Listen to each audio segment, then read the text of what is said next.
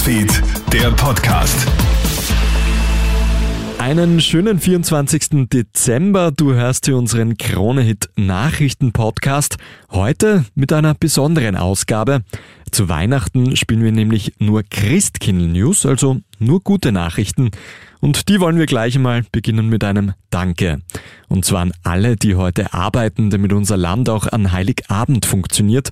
Die Universität der Bundeswehr München hat untersucht, wie hoch unsere Wertschätzung für jene Berufsgruppen ist, die sogar an den höchsten und wichtigsten Feiertagen im Jahr arbeiten. Dazu zählen unter anderem Rettungskräfte und Ärztinnen und Ärzte, Polizisten, Feuerwehrleute, aber auch Mitarbeiterinnen von Wasser- und Elektrizitätswerken.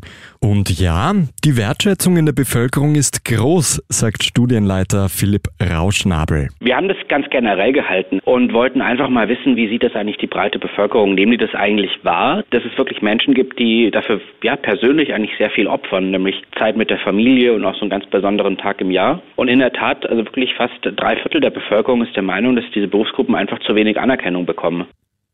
In Freiburg gibt es seit kurzem die erste Fahrradstrecke mit Solardach. Die Technik hat dabei gleich zwei Aufgaben. Sie erzeugt einerseits Strom und hält andererseits die Radlerinnen und Radler trocken. Die Solardach-Radstrecke ist vorerst ein Pilotprojekt. In Zukunft könnte die Technologie aber auch auf Autobahnen oder Bahnstrecken zur Anwendung kommen. Österreichs Fußballstar Christoph Baumgartner tut etwas für den guten Zweck und öffnet eine Bildungseinrichtung in Uganda.